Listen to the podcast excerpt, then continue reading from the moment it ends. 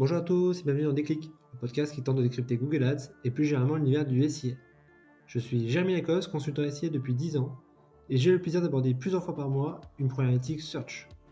Sans langue de bois mais toujours avec bienveillance, son mission au cours de chaque épisode est de déconstruire les mythes autour de Google Ads en partageant mes échanges, lectures et retours d'expérience.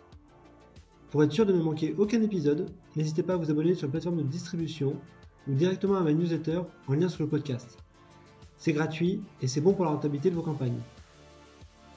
Pour ce 80e épisode, parlons gros sous avec une verticale en plein boom, le Retail Search ou Retail Media.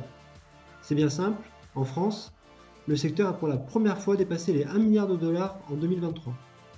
Si historiquement il a toujours été dominé par Google, cela n'est plus le cas depuis 2-3 ans et la dynamique de croissance est allée chercher ailleurs. Alors dans une période où le search commence à décélérer un peu, où l'IA semble avoir la capacité à remettre en cause le monopole du géant américain, la bataille du retail s'avance centrale. Allez, je compte les points. Premier point, Google Shopping, combien de divisions? C'est un peu le sujet qui a fait couler le plus d'encre sur Google ces dernières années.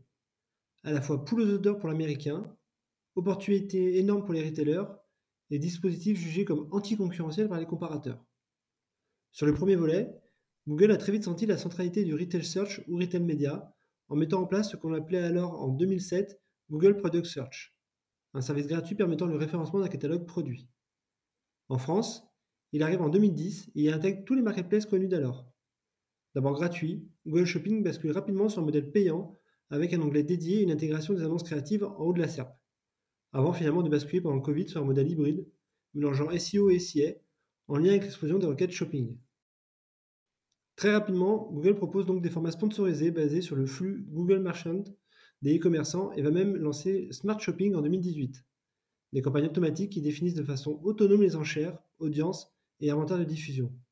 Du performance max avant l'heure finalement. La grande faiblesse de Shopping à la Google restant néanmoins dans la non-gestion du multipanier avec un paiement différent par achat pour le consommateur.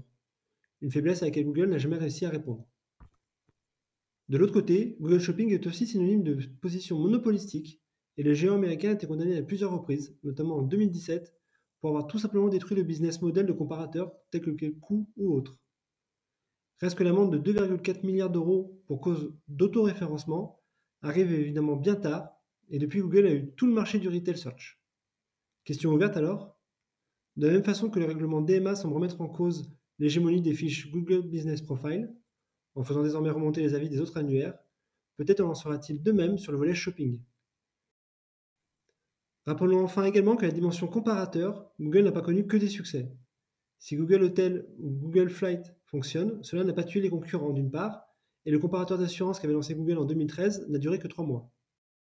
Deuxième point, la révolution Performance Max. Même s'il est encore possible de créer une campagne shopping classique sur Google Ads, en août 2023, une grande partie du retail version Smart a basculé dans Performance Max. Et c'est maintenant tout le dilemme auquel sont confrontés les annonceurs. Faut-il tout mettre sur Performance Max ou faut-il conserver son flux dans un shopping dédié? Et les arguments sont les mêmes que pour le SIA classique. Avec les campagnes Google Shopping, l'annonceur a la maîtrise des inventaires de diffusion, ici le search, des enchères, avec même la possibilité d'être sur du CPC manuel, mais aussi des termes de recherche et donc des exclusions. Alors qu'avec la dimension shopping intégrée dans Performance Max, le shopping est finalement vu comme un canal comme un autre, un inventaire de plus, et tout l'enjeu réside dans la bonne gestion de son flux produit, avec potentiellement un découpage nécessaire par typologie de rentabilité. Le risque avec Performance Max est de perdre la main sur la ventilation des produits diffusés, la campagne ayant tendance à diffuser les produits les plus facilement vendables, sans prendre en compte finalement les contraintes de l'annonceur. Résultat, tout un tas de produits dits zombies ne seront pas ou peu diffusés.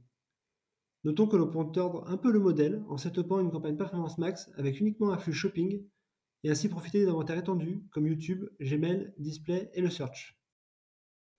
A mon sens, la bonne approche est donc de faire comme sur du search classique avec un modèle shopping classique pour s'assurer d'une diffusion sur l'ensemble des produits tout en veillant à bien respecter le spectre sémantique et des campagnes Performance Max avec flux produits qui permettront de diffuser des produits sur des inventaires larges et maximiser les ventes sur les top références. Troisième point, Amazon, le géant qui emporte tout. Les chiffres sont tombés. Le Retail Search est le canal qui a connu la plus forte croissance cette année, à hauteur de 24%, et Amazon a généré 14 milliards de dollars sur sa division publicitaire. Bien loin évidemment des 65 milliards de dollars engendrés par Google Ads au dernier trimestre. Mais quand on sait qu'il y a 5 ans le géant du commerce était un nain de latte, c'est impressionnant. Et les raisons du succès sont connues. Un inventaire premium avec des personnes engagées, une plateforme qui reprend les codes et la mécanique Google Ads, et enfin une audience captive. Rappelons que près d'un Américain sur deux va désormais directement sur Amazon pour faire son shopping sans passer par Google. Un vrai manque à gagner. Enfin, l'entreprise de Jeff Bezos va aussi monétiser Amazon Prime avec l'immense avantage par rapport à l'offre Netflix d'avoir la possibilité de croiser des segments consommateurs avec les audiences TV.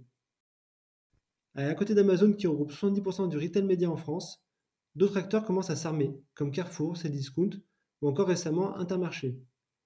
Les anciens ont compris tout l'intérêt de monétiser leurs audiences à des moments d'achat clés et dans des univers logués. Meilleure réponse à apporter finalement à la fin des cookies tierces. Quatrième point, les réseaux sociaux, la nouvelle vague.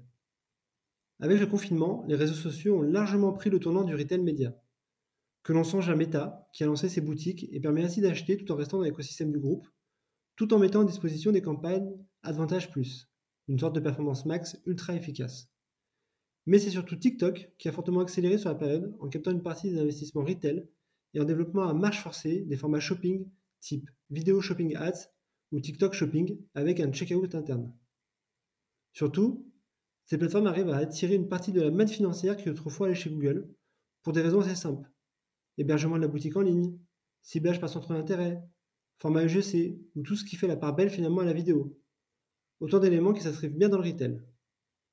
Quand on sait qu'aujourd'hui, un tiers des Américains préfèrent utiliser TikTok pour avoir des recommandations plutôt que Google, l'enjeu est énorme. Les retailers l'ont d'ailleurs bien compris, qui, comme Wish hier et aujourd'hui Temu, deux marketplaces chinoises, investissent des dizaines de millions sur les réseaux sociaux pour conquérir le marché. Cinquième point, quid de l'IA Difficile encore de se projeter, mais quand on sait que les retailers disposent en général des plus gros budgets d'acquisition, il ne fait aucun doute que Google aura sûrement à cœur d'utiliser l'IA pour mettre en avant des recommandations produits.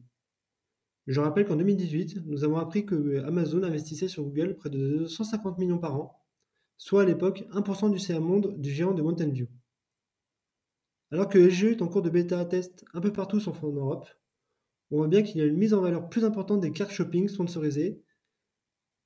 LGE ne cache pas d'ailleurs qu'il mettra en avant des résultats plus visuels autour des créas et vidéos, une belle rampe de lancement donc pour mettre en avant ses produits. Mais également, il mettra aussi en avant des descriptions produits, prix et avis, rendant encore plus incontournable finalement la bonne gestion de son flux Merchant Center. Côté Google Ads, les fonctionnalités d'IA devraient permettre une plus grande fluidité dans le lancement des campagnes shopping via des outils de génération automatique de visuels ou de vidéos, mais surtout de traduction, à même d'intéresser finalement les marketplaces. Voilà, ce 80e épisode touche déjà à sa fin et j'espère que vous avez eu le déclic. Comme toujours, je suis preneur de vos retours, propositions de sujets en commentaire ou par message privé sur LinkedIn. D'ici là, prenez soin de vous et si vous me cherchez, vous savez où me trouver. Sur Google, bien sûr. Allez, à la prochaine